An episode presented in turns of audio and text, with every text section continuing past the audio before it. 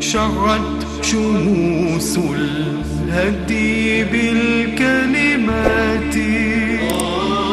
فأنارت الأفهام بالآيات.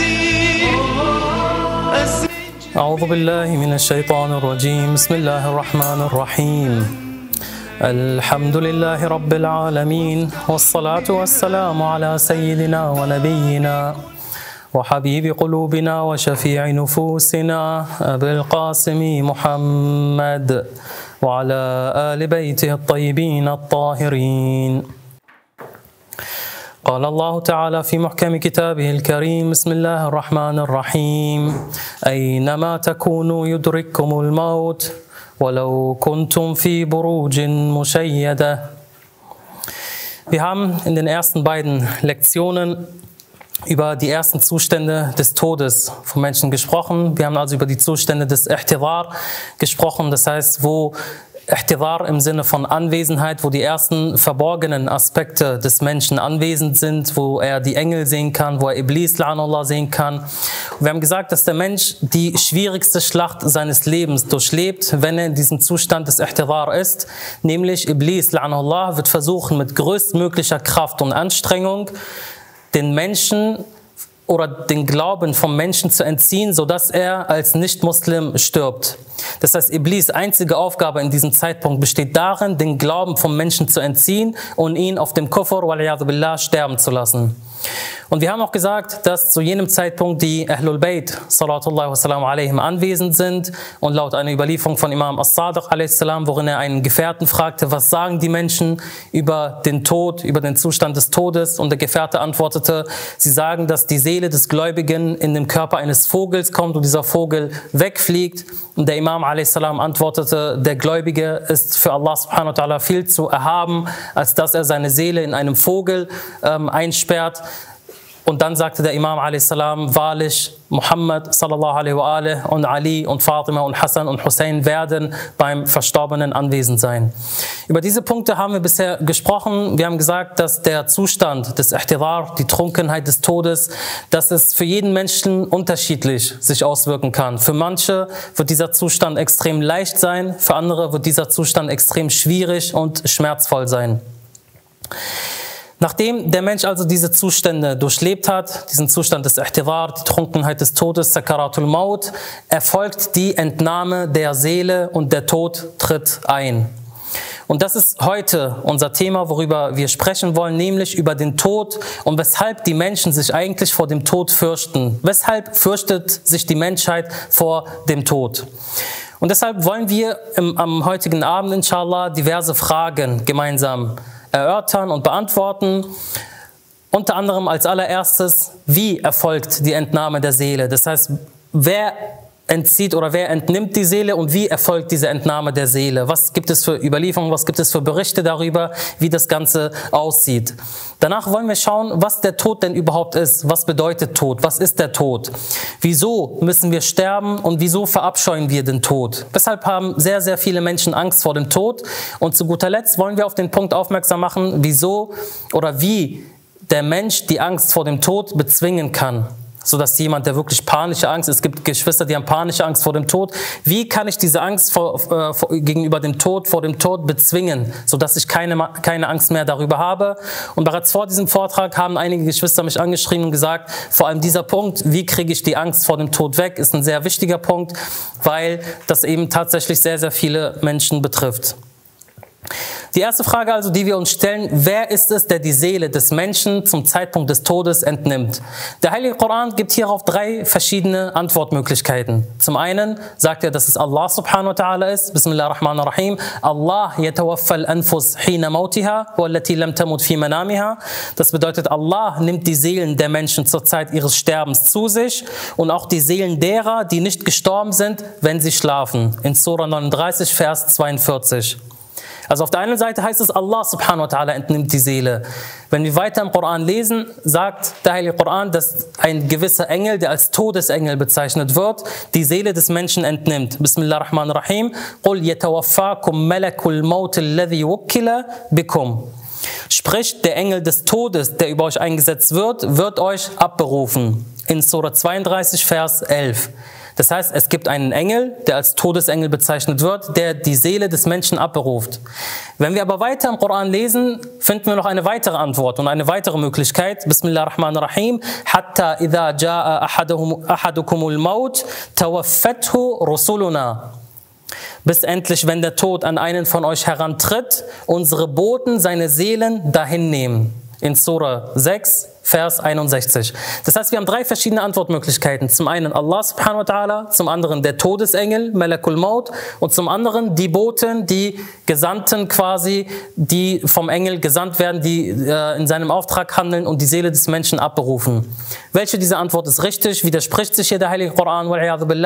Natürlich nicht. Die Gelehrten sagen, alle drei Antworten sind richtig, weil Letztendlich ist Allah subhanahu wa ta'ala derjenige, der die Seele entnimmt.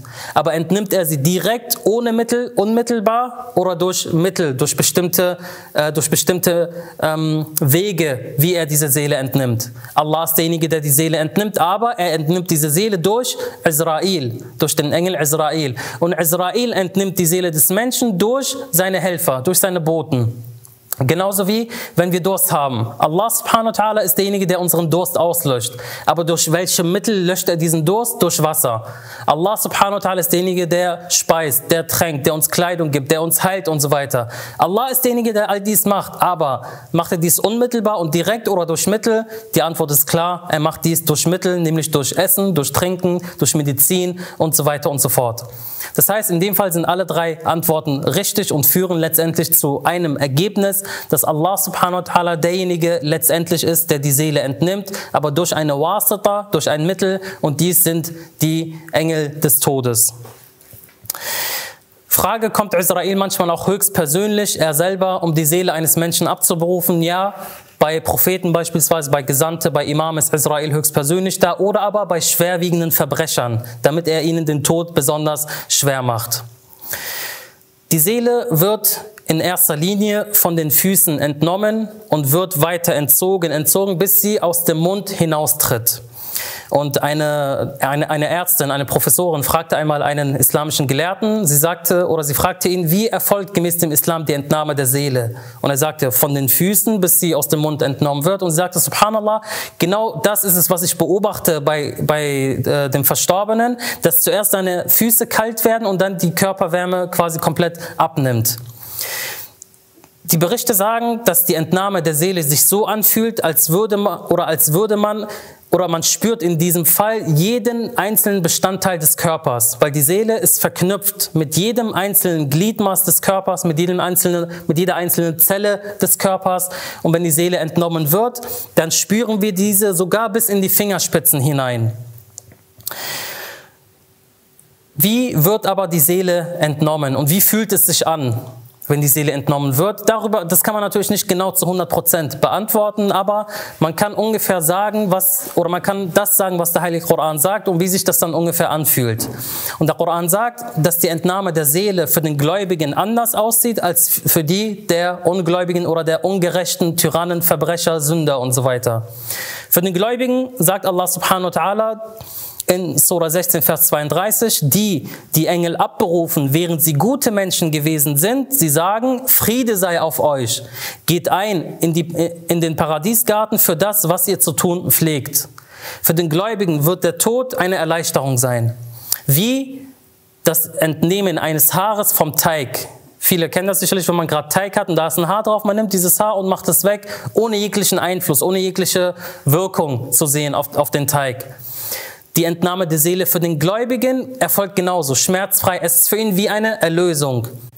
Manche Berichte sagen beispielsweise, dass wenn der Gläubige im Sterbebett liegt und er Schmerzen beispielsweise hat durch eine Krankheit oder durch eine Verletzung und beispielsweise am Arm Schmerz hat, im Bauch, äh, an den Beinen und so weiter, kommt eine wunderschöne Gestalt rein und sie fragt ihn, wo hast du denn Schmerzen? Und der Gläubige sagt, hier habe ich Schmerzen und da und da und diese Person legt die Hand auf diese Stellen und die Schmerzen verschwinden komplett.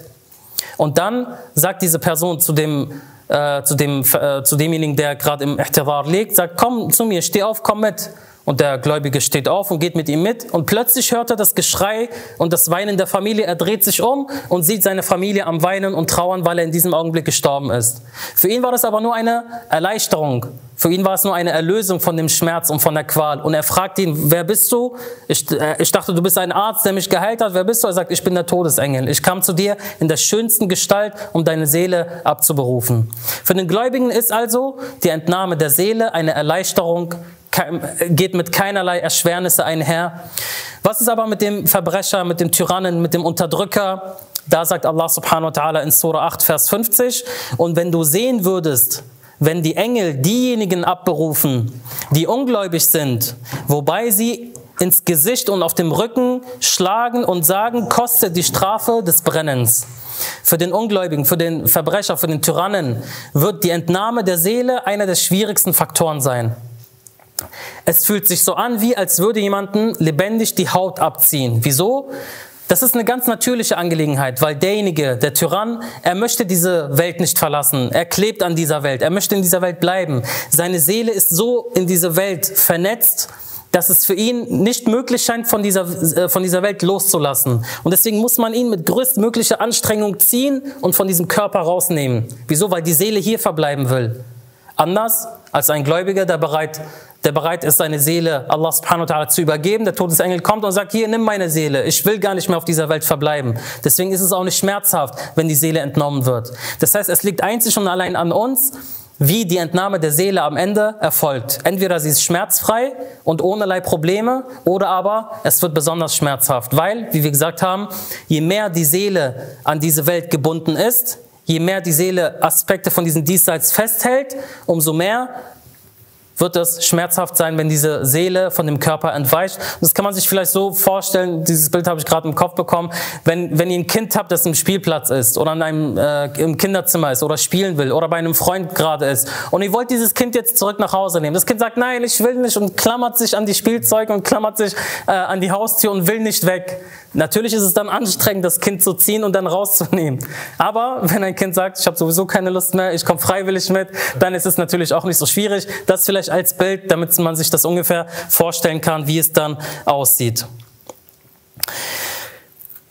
Sobald der Mensch stirbt, wacht er auf wie ein Schlafender, der gerade aufwacht.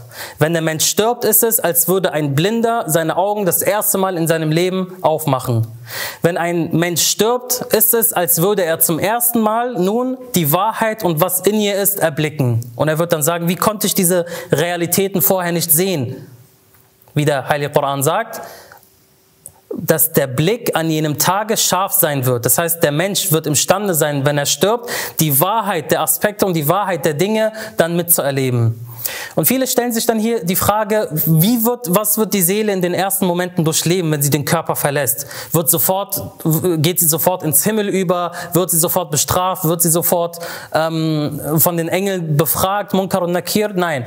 Die Seele verbleibt erstmal bei dem Körper. Das heißt, wenn der Mensch stirbt, sagen wir mal, er liegt auf dem, auf dem Bett und stirbt, der Todesengel ist gekommen, hat die Seele ab, abberufen von einem Gläubigen.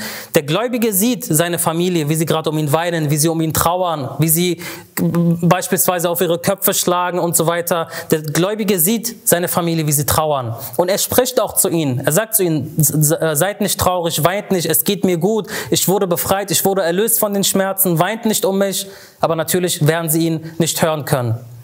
Der, die Seele des Gläubigen wird seinen Leichnam und seinen Körper verfolgen. Sie wird anwesend sein bei der Waschung. Sie wird anwesend sein beim Totengebet, beim Tashir, wenn die Menschen beispielsweise den Leichnam auf den Schultern tragen, speziell in unseren Ländern beispielsweise durch die Straßen damit laufen. Die Seele wird diesem Körper folgen. Wieso? Weil die Verbindung zwischen Seele und Körper noch stark ist. Die Seele wünscht sich oder die Seele hat eine tiefe Verbindung mit dem Körper. Deswegen wird sie erstmal bei dem Körper bleiben.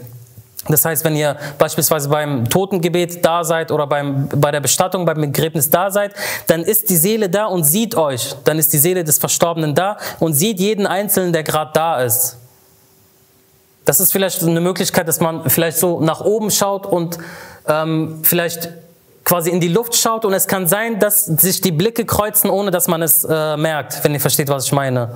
Ja, wenn jemand ein, eine nahe Person hat, die verstorben ist, wo er jetzt vielleicht, kann er wirklich mal wirklich in die Luft schauen und dann kann es sein, dass sich die Blicke kreuzen und der Verstorbene würde sich in diesem Fall sehr, sehr freuen. Das heißt, in den ersten Momenten begleitet die Seele den Körper des Menschen. Was ist aber überhaupt der Tod an sich? Dieser Begriff Tod, vor dem sich alle fürchten, über den man ungern redet, wenn man sagt, wenn man über den Tod spricht, sagt, wechsel das Thema, wir wollen nicht depressiv sein, wir wollen nicht, äh, der Tod ist etwas, etwas, worüber man nicht, man nicht gerne sprechen möchte. Es ist etwas, was, was mit negativen Gefühlen assoziiert wird, mit Trauer, mit Schmerz, mit Leid, mit etwas, was man am liebsten vor sich herschieben würde und niemals darüber sprechen möchte. Aber je, je besser man den Tod kennenlernt und weiß, was es damit auf sich hat, umso mehr wird man auch diese ganzen Aspekte verstehen, die dahinter stecken. Zunächst einmal, der Tod ist ein Geschöpf von den Geschöpfen Gottes.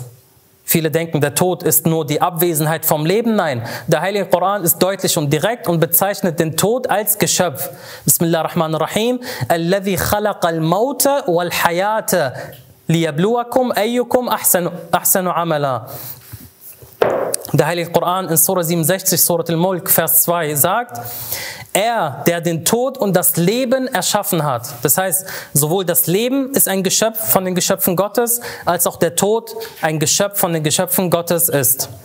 Weil das absolute Nichts existiert nicht. Dieses, dieses absolute Nichts, was sich einige vielleicht vorstellen, dieses absolute Nichts existiert nicht. Alles, was existiert, ist etwas. Und alles, was etwas ist, existiert. Und alles, was nicht existiert, ist nichts. Und alles, was nichts ist, existiert nicht. Der Tod ist also eine Gesetzmäßigkeit von den Gesetzmäßigkeiten Gottes, eine Sunna von den Sunnern Gottes. Und der Heilige Koran macht uns auf zwei Arten dieser Gesetzmäßigkeiten aufmerksam. Der Heilige Koran sagt, es gibt zwei Arten von Gesetzmäßigkeiten. Zum einen Gesetzmäßigkeiten, die veränderlich sind und Gesetzmäßigkeiten, die nicht veränderbar sind, die nicht veränderlich sind. Gesetzmäßigkeiten, die veränderlich sind, beispielsweise das Feuer. Das Feuer hat eine Gesetzmäßigkeit, dass es verbrennt. Das ist eine Wirkung, die Allah subhanahu wa ta'ala in dem Feuer erschaffen hat. Das Feuer verbrennt. Aber es gibt eine andere Gesetzmäßigkeit, die über das Feuer bestimmt, nämlich Wasser. Wenn du Wasser auf Feuer kippst, machst du das Feuer aus. Das heißt, es gibt Gesetzmäßigkeiten, die über andere Gesetzmäßigkeiten bestimmen und darüber stehen. Oder aber die aus, ausgehoben werden können durch die Propheten, durch die Mu'jiza, durch die Wunder der Propheten, wie beispielsweise auch das Feuer bei Ibrahim a.s., als er ins Feuer geworfen wurde. قُلْنَا يَا نَارُ كُونِي بَرْدًا وَسَلَامًا عَلَى Ibrahim in Surah 21, Vers 69, wir sprachen, O Feuer, sei kühl und ein Frieden für Ibrahim a.s. Dua beispielsweise ist eine Sunna, die über andere äh, Sunnan bestimmt. Wenn du ein Dua machst, oh Allah, bitte lass mich bestehen, lass mich diese Prüfung bestehen. Du gibst eine Sadaqa beispielsweise. Du machst und dies und das. Es war ursprünglich für dich vorgesehen, dass du in einem Test beispielsweise durchfällst, aber durch dein Lernen, durch dein Dua ändert sich dieser Beschluss, diese Gesetzmäßigkeit und du bestehst doch in dem Test oder in der Klausur oder in der Prüfung. Oder dein Leben war bestimmt, dass du 50 Jahre leben solltest. Du hast aber auf deine Verwandtschaftsverhältnisse aufgepasst. Du hast jeden Tag deine Verwandten angerufen, nach ihnen gefragt, sich um sie gekümmert. Allah subhanahu wa ta'ala verlängert dadurch dein Leben, sodass du 70 Jahre als Beispiel lebst. Das heißt, es gibt bestimmte Gesetzmäßigkeiten, die über andere bestimmen. Das ist die erste Art der Sunan, der Sunanillah subhanahu wa ta'ala. Die anderen unveränderlichen Gesetzmäßigkeiten, und da ist der Heilige Koran deutlich und direkt und, äh, und sagt, وَلَن تَجِدَ لِسُنَّةِ اللَّهِ تَبْدِيلًا وَلَن تَجِدَ لِسُنَّةِ اللَّهِ تَحْوِيلًا Und du wirst in Allahs Gesetzmäßigkeiten keine Änderung finden. Und der Tod gehört zu den Gesetzmäßigkeiten, die keinerlei Änderung akzeptieren, wo es keinerlei Sunna gibt, die darüber steht und diese komplett aushebelt beispielsweise. Das heißt, die Sunna des Todes ist eine Sunna, die für alles ähm, gilt, was existiert. Und der Heilige Koran macht darauf deutlich, indem er zuerst sagt, dass der Tod für jeden Menschen bestimmt ist. Jeder Mensch auf dieser Welt stirbt. Bismillah ar-Rahman ar-Rahim. وَمَا جَعَلْنَا لِبَشَرًا مِنْ قَبْلِكَ الْخُلْدِ أَفَإِنْ مِتَّ فَهُمُ الْخَالِدُونَ der Koran sagt, und wir haben für kein menschliches Wesen vor dir ewiges Leben bestimmt. Wenn du nun stirbst, werden sie dann etwa ewig leben? In Surah 21, Vers 34 sagt Allah subhanahu wa ta'ala zum Propheten, O Gesandter Gottes, sinngemäß, wenn es jemanden geben würde, der es verdienen würde, ewig zu leben, dann wärst du das, O Gesandter Gottes. Niemand ist Allah subhanahu wa ta'ala lieber als das Siegel der Propheten Muhammad sallallahu alaihi wa alaihi. Wenn es also jemanden geben würde, der ewig leben sollte, dann wäre es der Gesandte Gottes. Aber wenn der Prophet sallallahu alaihi stirbt, sollen sie, also die anderen, ewig verbleiben? Nein. Das heißt, der Koran macht klar und deutlich, dass der Tod für jeden Menschen eintrifft. Dann geht er einen Schritt weiter und erweitert den Kreis und sagt, nein, der Tod nicht nur auf jeden Menschen, sondern auf alles, was eine Seele hat. Kullu nafsin dha'iqatul maut. Jede Seele wird den Tod kosten. Und das beinhaltet dann die Engel, die Djinn, die Tierwelt, die Pflanzen und so weiter. Alles, was lebt, wird sterben. Danach geht der Koran noch einen Schritt weiter und sagt, Kullu man alayha fan. Alles, was auf der Erde ist, wird vergehen.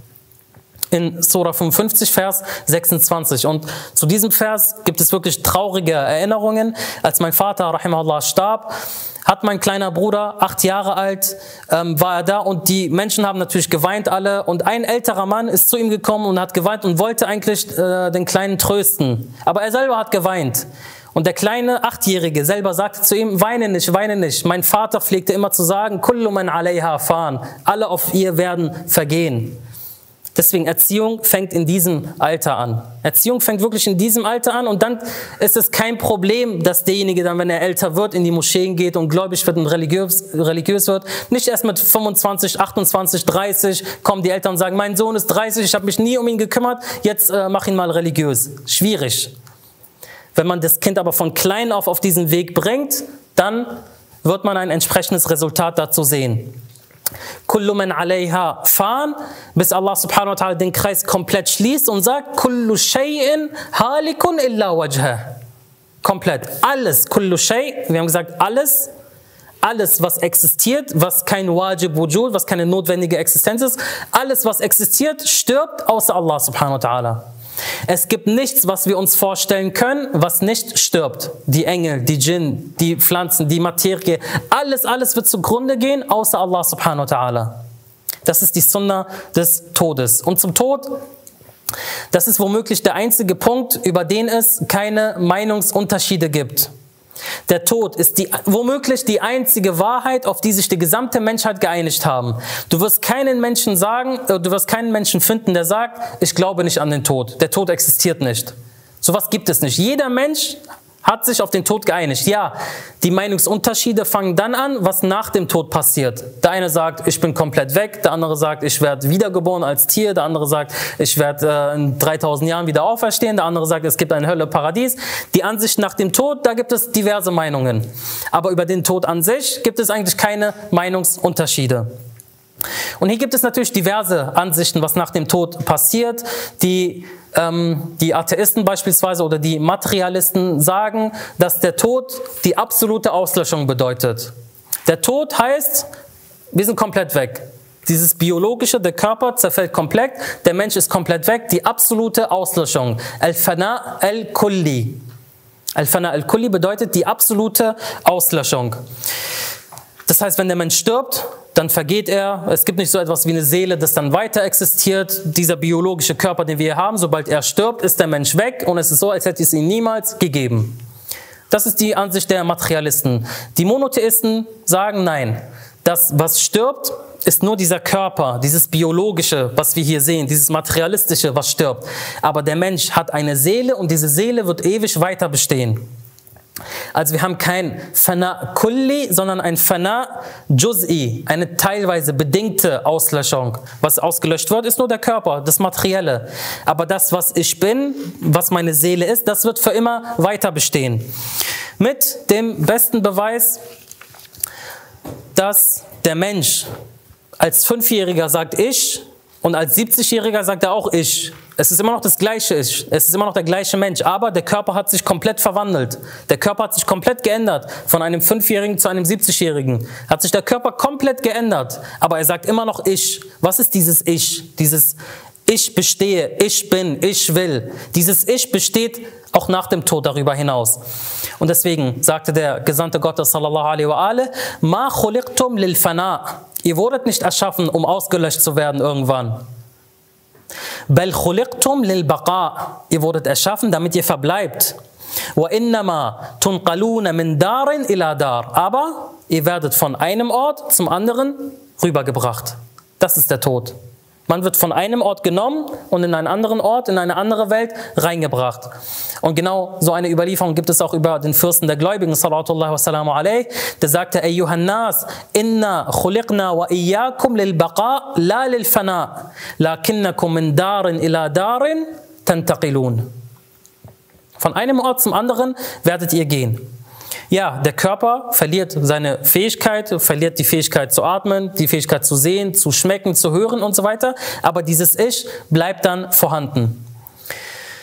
Wieso sterben wir aber? Wieso müssen wir sterben? Wieso ist der Tod unabdingbar und muss sein? Diese Frage lässt sich mit einem einzigen Satz beantworten, nämlich weil wir nicht für diese Welt erschaffen wurden. Der Mensch wurde nicht für, dieses, für diese Welt, für das Diesseits erschaffen. Er wurde für das ewige Leben, für das richtige Leben erschaffen. Deswegen sagt der Heilige Koran,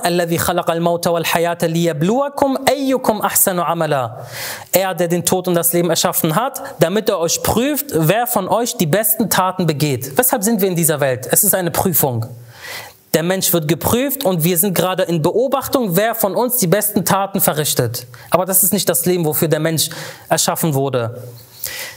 Diesem Menschen wurde Zeit gegeben, diesem Menschen wurde Möglichkeit gegeben, er soll seinen Sinn und sein Ziel hier erreichen und dann muss er diese Welt unmittelbar verlassen, weil er nicht für diese Welt erschaffen wurde. Diese Prüfung, die der Mensch hier schreibt oder die der Mensch hier verrichtet, irgendwann müssen wir diesen Prüfungssaal auch wieder verlassen. Jeder, der schon mal eine Klausur geschrieben hat oder eine Prüfung geschrieben hat, er geht in den Raum rein, er schreibt die Prüfung und kein Mensch bleibt ewig im Prüfungssaal. Irgendwann muss man raus. Kein Mensch wird ewig in diesem Saal, in diesem Raum bleiben, wo er die Prüfung geschrieben hat. Irgendwann ist die Prüfung vorbei, hier ist Abgabe, jetzt gehe ich wieder raus in mein richtiges Leben in mein richtiges Leben, wo ich Familie habe, wo ich esse, wo ich koche, wo ich schlafe, wo ich spiele und so weiter und so fort. Wir sind hier gerade in der Prüfung. Irgendwann verlassen wir diesen Prüfungssaal und treten dann ein in unser richtiges Leben. Und das ist das Jenseits. Wie der Heilige Koran sagt. Und das, die jenseitige Wohnstätte ist das wahre Leben. Und der Koran bezeugt es direkt. Das heißt, der Mensch ist hier in dieser Welt, um einen bestimmten Sinn, um einen bestimmten Zweck zu erfüllen. Und sobald dieser Zweck vorbei ist, wird er von diesem Leben dahin scheiden und in die nächste Welt gehen. Das ist genauso wie die Welt, aus der wir selber kommen. Die Welt, aus der wir kommen, ist, kann man genauso vergleichen wie diese Welt. Jeder von uns war eines Tages im Mutterleib. Er war im Leib seiner Mutter. Hat irgendjemand gesagt, wieso bin ich nicht ewig im Leib meiner Mutter geblieben, im Bauch meiner Mutter? Nein, keiner würde auf die Idee kommen und sagen, ich will ewig im Bauch meiner Mutter bleiben. Wieso? Weil sobald der Sinn und der Zweck erfüllt wird, weshalb wir im Leib der Mutter sind, nämlich dass wir uns entwickeln, müssen wir diese Welt verlassen und müssen in diese Welt rein. Und genauso, sobald wir hier den Sinn und Zweck dieser Welt erfüllen, müssen wir diese Welt verlassen und in die nächste Welt rüber. Genauso wie sich keiner von uns vorstellen kann, zurück zum Mutterleib zu gehen, können sich die Toten nicht mehr vorstellen, hier zurückzugehen. Wieso? Weil sie jetzt die Wahrheit erkannt haben. Sie haben gesehen, es gibt nicht nur diese beschränkten Farben, es gibt nicht nur dieses beschränkte Essen. Ja, ich rede jetzt von den Gläubigen, die im Paradies sind. Es gibt diese großen, unendlichen Schönheiten, das, was kein Mensch sich vorstellen kann, das, was, worüber kein Mensch nachdenken kann. Das habe ich jetzt gesehen. Und ihr sagt mir, ich soll jetzt in die Dunja zurück? Nein, nein, die Dunja könnt ihr für euch behalten, ich bleib jetzt hier. Das ist natürlich für den Fall, dass diejenigen religiös und gläubig waren. Die anderen werden natürlich andere Sachen sagen. Sie werden sich wünschen, in die Dunja zurückzugehen, damit sie hier das Resultat verbessern können, das Resultat der Prüfung aufbessern können. Nun mag man sich aber wirklich die Frage stellen, wieso haben wir vor dem Tod Angst? Man sieht sehr viele Menschen, die Angst vor dem Tod haben, die sich fürchten, über den Tod zu sprechen, die, sobald man das Thema Tod vor ihnen erwähnt, sagen, rede nicht darüber, rede über schönere Themen. Rede über etwas Schöneres. Aber hier erstmal haben tatsächlich die meisten oder viele Menschen Angst vor dem Tod. Wer sagt, dass die meisten Angst vor dem Tod haben? Die Menschen unterscheiden sich hierbei in drei Gruppen. Nicht jeder hat Angst vor dem Tod. Ja, es gibt die einen, die Gottesleugner oder die, die das Leben nach dem Tod leugnen. Sie haben natürlich Angst vor dem Tod und sie haben auch allen Grund dazu, Angst vor dem Tod zu haben, weil für sie bedeutet der Tod die absolute Auslöschung. Danach kommt nichts. Und der Mensch liebt es zu existieren. Der Mensch liebt es da zu sein, zu existieren. Und er würde alles dafür tun, um zu existieren. Es gibt keinen Mensch, also dieser Selbsterhaltungstrieb, der in dem Menschen ist, der ist stärker als alle anderen Triebe. Deswegen sehen wir in bestimmten Situationen der Verzweiflung, dass ein Mensch bereit ist, alles zu tun, um sich selber zu retten, um seine Haut zu retten. Geht zu dem reichsten Menschen der Welt und sagt ihm entweder, ich töte dich oder du gibst mir all deine Reichtümer, die du hast. Er würde sagen, nimm alles, was du hast, nur lass mich am Leben. Der Mensch versucht immer, sein eigenes Ich zu retten, sein Leben zu retten. Wieso? Weil er daran glaubt, sobald ich sterbe, gibt es nichts mehr, die absolute Auslöschung, es ist, als hätte ich niemals existiert, komplett weg. Natürlich haben diese Menschen dann auch entsprechend Angst vor dem Tod. Was ist aber mit den Sündern? Was ist mit denjenigen, die gute Taten haben, aber auch die schlechte Taten haben? Auch die fürchten sich vor dem Tod. Wieso? Weil sie mit dem Resultat ihrer Taten konfrontiert werden. Sie werden also in eine Welt gehen, wo sie das Resultat ihrer Sünden sehen werden. Ja, sie waren gläubig, sie haben gebetet, gefastet, sie haben an den Tawhid, an Gott geglaubt, an den Propheten, an das Imamat. Aber sie haben Sünden. Sie begehen Sünden, sie lügen eventuell, sie betrügen, sie haben mal hier ein Gebet ausgelassen, da haben sie gelästert und so weiter. Auch diese Menschen fürchten auf der einen oder anderen Weise den Tod. Wieso? Weil sie wissen, ich werde irgendwann mit, diesem, mit dem Resultat dieser Taten konfrontiert werden. Abu Dhar, ta'ala alayh, wurde einmal gefragt, weshalb fürchten wir uns vor dem Tod? Abu Dhar, einer der großen Gefährten des Gesandten Gottes, sallallahu alaihi wa wurde gefragt, wieso fürchten wir uns vor dem Tod? Und er sagte, weil ihr euer Diesseits ausgebaut habt und euer Jenseits zerstört habt. So werdet ihr überführt von einem ausgebauten Ort zu einem zerstörten Ort. Wer geht freiwillig von einem Palast, von einem Schloss, von einer Villa und zieht in ein Null-Sterne-Hotel beispielsweise ein. Keiner würde sowas freiwillig tun. Oder geht in eine Gosse oder geht unter einer Brücke leben. Wer würde das freiwillig tun? Niemand. Jemand, der sich daran gewöhnt hat, an diesen Luxus einer Villa, eines Palastes, eines Schlosses, der würde niemals diesen Ort verlassen. Wieso? Weil er hier sein Diesseits ausgebaut hat, aber sein Jenseits vernachlässigt hatte. Deswegen will, will man nicht von einem ausgebauten Ort zu einem zerstörten Ort. Und Abu Dhar wurde dann gefragt, wie werden wir Allah subhanahu wa ta'ala gegenübertreten? Und er sagte, die Gläubigen treten vor Gott wie ein Mann, der zu seiner Familie zurückkehrt. Jemand, der auf einer langen Reise war und zu seiner Familie zurückkehrt, der freut sich, der sieht seine Familie wieder, die Familie freut sich, man umarmt sich, man, man spürt nur Freude. Während der Sündige vor Gott tritt, wie ein ungehorsamer Sklave seinem Herrn zugeführt wird jemand, ein Sklave, der ungehorsam war gegenüber seinen Herrn. Oder sagen wir, um es auf die heutige Zeit zu übertragen, beispielsweise ein Verbrecher, der geschnappt wurde und zur Polizei gebracht wurde. In welchem Zustand tritt er der Polizei gegenüber? Er weiß, er hat Verbrechen begangen und er weiß, er wird jetzt bestraft. So vergleicht es Abu Dhar, Das heißt, wieso fürchten wir uns vor dem Tod? Weil wir das Diesseits aufgebaut haben, aber das Jenseits vernachlässigt haben. Wenn wir unser Jenseits ausbauen, wenn wir unser Jenseits zu einem Schloss machen, zu einem Palast, zu einem Paradies ausbauen, wieso sollten wir dann Angst haben, zu solch einem Ort zu gehen?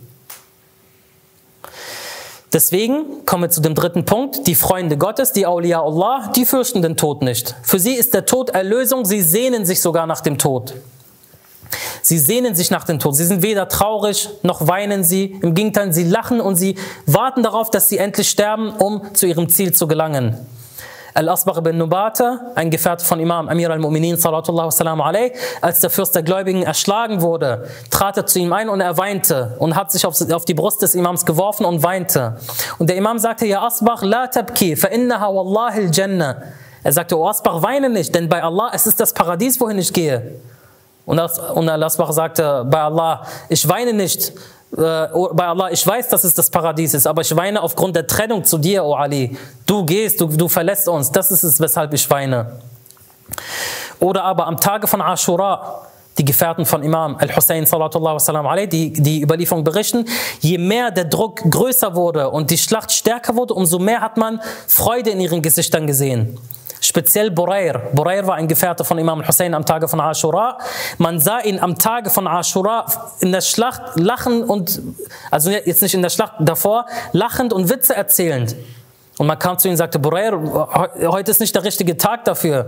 Und er sagte, bei Allah, mein Volk weiß, dass ich niemals gelacht oder Witze gemacht habe, weder als ich klein war, noch im Alter. Aber jetzt sehe ich gerade das Paradies vor mir. Der Enkel des Gesandten Gottes sitzt hier. Wir sterben, um ihn zu verteidigen, an seiner Seite. Wie kann ich da nicht glücklich sein? Und so ging es, ging es den Awliya Allah, radwanullahi ta'ala alayhim ajma'in. Wieso? Weil sie immer das Ziel vor Auge hatten. Sie haben ihr Diesseits nicht ausgebaut, sie haben ihr Jenseits ausgebaut. Sie hatten immer diesen erweiterten Horizont, ihr erinnert euch, und sie haben immer darauf geblickt. Das ist das Ziel, das Ziel ist vor mir. Gleich bin ich da. Genauso wie wenn jemand ein, äh, ein, ein diese, diese, wie nennt man das, Staffellauf, diese 4 Kilometerläufe oder 10 Kilometerläufe, wenn man ein Rennen hat und man rennt und rennt die ganze Zeit und gibt alles und plötzlich sieht man das Ziel vor sich. Man freut sich, jetzt bin ich gleich da. Und dann holt man noch die letzten Reserven raus und geht dann durchs Ziel rein. Man freut sich. Wieso? Weil man dieses Ziel vor sich hat. Und wer würde dann, wenn man Erster oder Zweiter geworden ist, wer würde dann sagen, ach, ich will die Strecke nochmal laufen? Keiner. Ich habe es geschafft, Alhamdulillah, ich habe meinen Preis bekommen. Wer würde die Strecke nochmal laufen wollen? Der, der Letzter geworden ist, Vorletzter, der, der es überhaupt nicht geschafft hat eventuell, der würde sagen, ich wünschte, ich könnte es wiederholen. Aber der, der erfolgreich ist, der sein Ziel vor Augen hatte, der dieses Ziel durchschritten hat, der wird nicht nochmal laufen wollen. Deswegen wenn wir also dieses Ziel vor Augen haben, dann werden wir auch diese Angst vor dem Tod bezwingen können. Und jetzt kommen wir, oder jetzt möchte ich gerne einige Punkte vorstellen, drei Punkte, wie wir gezielt und bewusst diese Angst vor dem Tod nehmen können. Eins haben wir schon gesprochen, das führt uns direkt also zu dem Thema rüber. Wenn ich jetzt beispielsweise extrem panische Angst vor dem Tod habe, wie kann ich diese Angst nehmen? So dass ich dann keine Angst mehr vor dem Tod habe. Drei Punkte möchte ich hier an dieser Stelle erwähnen. Der erste Punkt, den wir jetzt vorhin schon erwähnt haben, lebe so, dass du den Tod direkt vor Augen hast. Jede Sekunde kann er dich treffen. Sei immer darauf vorbereitet. Wieso haben wir Angst vor dem Tod? Weil wir nicht darauf vorbereitet sind. Weil wir unser Jenseits nicht ausgebaut haben. Wenn wir aber auf den Tod vorbereitet sind, unser Jenseits aufgebaut haben, dann Bismillah. Wenn der Tod jetzt kommt oder in 10 Jahren oder in 20 Jahren, ist es mir gleichgültig, weil ich jetzt vorbereitet darauf bin. Heißt es aber, heißt es aber, dass ich jetzt in Angst leben muss, dass ich jetzt nicht mehr rausgehen darf, nicht mehr mit Freunden mich treffen kann, nicht mehr Fußball schauen kann, Fußball spielen, Filme gucken. Heißt es, ich muss jetzt immer in Angst und Panik leben? Nein, keineswegs. Die Awliya Allah haben nicht in Panik gelebt. Im Gegenteil, diese Panik wird dir genommen, wenn du dich darauf vorbereitest. Wie wir gesagt haben in den letzten Vorträgen, wann hat man Angst vor einer Klausur? Wenn man sich nicht darauf vorbereitet hat. Wenn man aber dafür gelernt hat und sich vorbereitet hat und Tag und Nacht gelernt hat, dann geht man mit Freude in diese Klausur rein. Dann denkt man, es es kann nichts mehr geben, was mich überrascht, was ich noch nicht gelernt habe. Deswegen wird es für mich kein Problem sein. Das heißt, der erste Punkt besteht darin, dass wir immer den Tod vor Augen haben. Dass wir immer vorbereitet sind. Der zweite Punkt, und der ist wirklich sehr wichtig, dass wir bereits jetzt versuchen, im Jenseits zu leben. Was meine ich damit? Wenn wir jetzt versuchen, im Jenseits zu leben, dann werden wir keinerlei Einsamkeit spüren, keinerlei Fremde spüren, wenn wir irgendwann tatsächlich im Jenseits leben. Was bedeutet das? Ein Beispiel. Sayyida Nafisa, eine Enkelin von Imam Al-Hassan salam. Über sie wird berichtet, dass sie in ihrem Haus ein, ihr eigenes Grab ähm, äh, gegraben hat und dort ihre Gebete verrichtet hat und dort ihr, äh, den Koran mehrere Male komplett rezitiert hat. Wenn eine Person bereits zu Lebzeiten in diesem Grab liegt und in diesem Grab betet und in diesem Grab Koran liest, kann dieser Grab, wenn der Mensch dann darin verstirbt und darin begraben wird, kann dieser Grab dann schlecht zu, zu diesem Menschen sein? Nein, weil er bereits zu Lebzeiten etwas für sich aufgebaut hat. Oder ein großer Marja, Beispielsweise über ihn wird berichtet, dass einer seiner Schüler immer beobachtet hat, dass er zur Mittagszeit irgendwo hingegangen ist und nach einigen Stunden wiederkam. Und er hat sich immer gefragt, wo geht er hin? Und eines Tages hat er diesen Marja befolgt. Der Marja, die Mittagszeit war da, dieser große Gelehrte ging raus, er lief, er lief, er lief und er ging dann hinter ihm und er sah, bis er plötzlich bei den Gräbern ankam. Er lief weiter und hat sich in ein leeres Grab hingesetzt. Er hat seine Abaya aufgemacht und sein Leichentuch aufgemacht und hat sich damit eingedeckt und hat gesagt, O Mahdi, wer ist es, der dir in diesem Grab beistehen kann? Wer ist es, der dir in diesem Grab helfen kann? Und dann rezitierte er den Vers, Bismillah ar-Rahman ar-Rahim, Hatta idha ja'a ahaduhumul maut, qala rabbi rji'uni la'alli a'malu salihan fima tarakt. In Surah 23, Vers 100 heißt es, wenn dann der Tod zu einem von ihnen kommt, sagt er, mein Herr, bring mich zurück, auf dass ich rechtschaffen handle in dem, was ich hinterlassen habe. Danach sagte er, O Mahdi, wir haben dich jetzt zurückgebracht, so stehe auf und verrichte die guten Taten. Das hat er dann zu sich selber gemacht. Weil wieso? Wie geht der Vers weiter? Der Vers geht eigentlich so weiter. Kalla innaha kalimatun huwa qailuha wa min waraihim barzakhun ila yawmi yub'athun. Keineswegs, es ist nur ein Wort, das er sagt. Hinter ihnen wird ein Barzach sein bis zu dem Tage, da sie auferweckt, auferweckt werden. Weil wenn der Mensch stirbt, wird er sagen, oh Allah, lass mich zurückkehren, auf dass ich gute Sachen, auf dass ich gute Taten verrichte. Und der Koran sagt, nein, das ist nur ein Wort, was er sagt. Also Barzach, diese Zwischenwelt, dort wird er verbleiben. Dieser Gelehrte hat sich jeden Tag bewusst gemacht, dieser Tag, wo ich jetzt hier bin, es ist, als, als hätte man zu mir gesagt, dass der Tod zu mir gekommen ist und ich habe gesagt, oh Allah, lass mich zurückkehren und man hat mir diesen Wunsch gewährt und hier bin ich jetzt auf dieser Welt. So steh auf und verrichte die Taten. Wenn wir uns jeden Tag, jeden Morgen uns bewusst machen, dass dieser Tag ein Geschenk von Allah subhanahu wa ta'ala ist, dass wir den Bruder des Todes durchlebt haben, den Schlaf, dass wir von diesem Schlaf aufgewacht sind und Allah subhanahu wa ta'ala uns eine neue Möglichkeit, einen neuen Tag geschenkt hat. Das ist so, als hätte man gesagt, oh du, du bist gestorben, du sagst, nein, bitte, oh Allah, schick mich zurück. Du wachst morgens auf und Allah hat dich zurückgeschickt. Hier hast du die Chance. Das heißt, du hast im Jahr 365 Chancen, vom Tod davon zu kommen, beziehungsweise dem Tod, ähm, ähm, den Tod zu überleben, sage ich mal. Immer wenn du aufwachst, hast du eine neue Chance, dein Leben zu gestalten. Deswegen, wer sagt uns, dass wir nächste Woche alle hier sein können? Wer sagt uns, dass wir morgen überhaupt hier sein können? Man weiß nie, wann der Tod ereilt. Heute sitze ich vielleicht hier und mache diesen Vortrag. Eventuell nächste Woche ist mein Bild hier und die Leute rezitieren die Fatiha. Das kann man nicht wissen. Morgen, übermorgen, in einer Woche, in einem Monat, in zwei, in Jahren, in zehn Jahren, in 20 Jahren.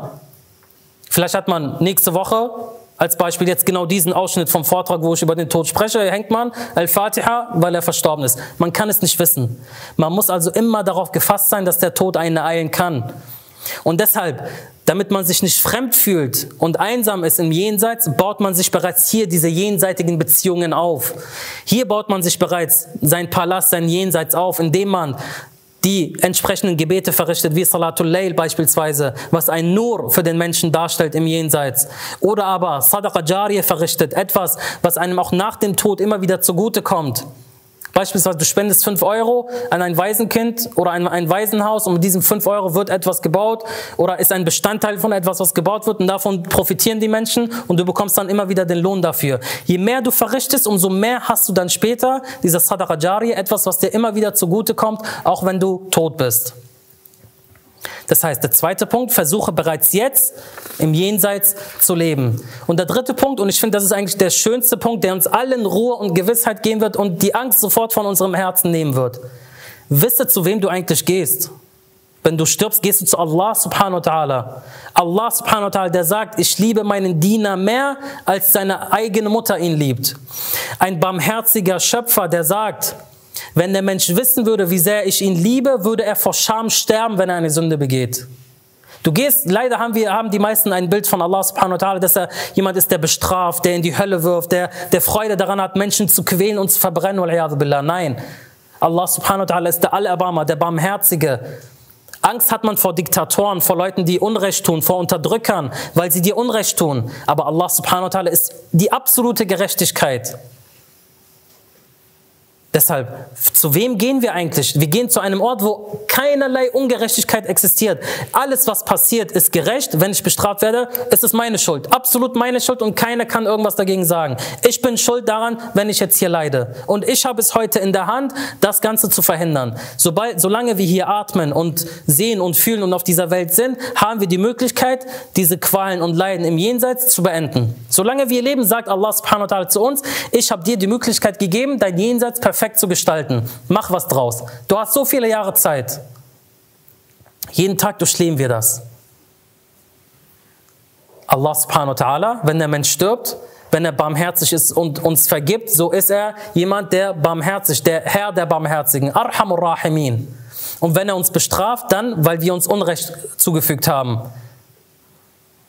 بسم الله الرحمن الرحيم إن الله لا يظلم الناس شيئا ولكن الناس أنفسهم يظلمون eine der wirklich eine der Kernessenzen im Heiligen Koran, worin es heißt, gewiss, Allah fügt den Menschen kein Unrecht zu, sondern die Menschen fügen sich selber Unrecht zu. Gibt es einen vernünftigen Menschen, der seine Hand, ich bringe dieses Beispiel immer wieder, der seine Hand ins Feuer hält und sich dann wundert, wieso er sich verbrannt hat? Gibt es einen Menschen, der von fünf Metern springt und sich wundert, wieso sein, Fuß, äh, wieso sein Bein gebrochen wurde? Kein, kein, kein Mensch wundert sich darüber. Wieso? Weil solang, sobald du deine Hand ins Feuer hältst, verbrennst du dich. Ganz einfach. Sobald du eine Sünde begehst, quälst du deine eigene Seele. Verbrennst du deine eigene Seele, verbrennst du einen bestimmten Teil deiner eigenen Seele. Jetzt siehst du es nicht aufgrund der Barmherzigkeit von Allah subhanahu wa ta'ala. Und er gibt dir die Möglichkeit, diese Qual wegzumachen. Aber irgendwann, wenn du stirbst, wird das dann zu spät sein. Und wenn du dann stirbst, gehst du zu einem Herrn, zu Allah subhanahu wa ta'ala, der sagte, ich habe meine Barmherzigkeit in hundert Teile geteilt. Allah subhanahu wa ta'ala sagt, ich habe meine Rahma, meine Barmherzigkeit in hundert Teile geteilt. Einen Teil davon habe ich auf das gesamte Diesseits verteilt und die anderen 99 hebe ich mir für den Tag der Auferstehung auf. Allahu Akbar. Zu welchem gütigen und liebevollen und vergebenden Herrn gehen wir? Ja, wie gesagt, wenn, wenn wir zu einem Tyrannen gehen würden, wenn wir zu einem Diktator gehen würden, dann hat man allen Grund, Angst zu haben, weil einem Unrecht widerfahren kann. Aber wir gehen zu einem Ort, wo es keine Ungerechtigkeit passiert. Das heißt, gib dich komplett dem hin und du weißt ganz genau, dir wird nichts passieren, was ungerecht ist. Alles, was passiert, ist gerecht, verdienst du. Und alles, was darüber hinaus ist, ist von der Großzügigkeit und der Barmherzigkeit Allah subhanahu wa ta'ala. Und wenn wir all diese Punkte realisieren und auf unser Leben anwenden, und wirklich den Tod im, als zentralen Mittelpunkt vor unseren Augen halten, wozu sollten wir dann Angst vor dem Tod haben? Im Gegenteil, jeder sollte sich danach sehnen, wie in einer längeren Überlieferung Jibrail a.s. zu Ibrahim sagte, und hast du denn einen Liebenden gesehen, der es verabscheut, seinen Geliebten zu treffen? Wir sagen doch alle, wir lieben Allah subhanahu wa ta'ala. Wieso, wieso verabscheuen wir dann die Begegnung mit Allah subhanahu wa ta'ala? Und hast du einen Liebenden gesehen, der es verabscheut, den Geliebten zu treffen? Wenn wir wirklich Allah subhanahu wa ta'ala lieben, dann müssen wir uns danach sehnen, ihn zu begegnen. Dann dürfen wir keine Angst vor dieser Begegnung haben. Ja, wann haben wir Angst vor der Begegnung? Wenn wir zur zweiten Gruppe gehören und genau wissen, wir haben noch Sünden, wir haben noch Taten und die Resultate dieser Taten werden uns erwarten. Das ist das, wovor wir eigentlich Angst haben. Ansonsten, jemand, der sein Jenseits ausgebaut hat, wird keinerlei Furcht verspüren. Möge Allah subhanahu wa ta'ala uns inshallah alle darin erfolgreich sein lassen, unser Jenseits auszubauen und unsere Sünden zu bereuen. Und möge Allah subhanahu wa ta'ala unsere gesamten Sünden vergeben, inshallah, auf dass wir Allah subhanahu wa ta'ala entgegentreten, gereinigt von allen Sünden. Und wenn wir Sünden haben, dann, dass Allah subhanahu wa ta'ala uns vor diesen Sünden befreit. Walhamdulillah Rabbil Alamin wa sallallahu ala Muhammadin wa ali bayti at-tayyibin at-tahirin.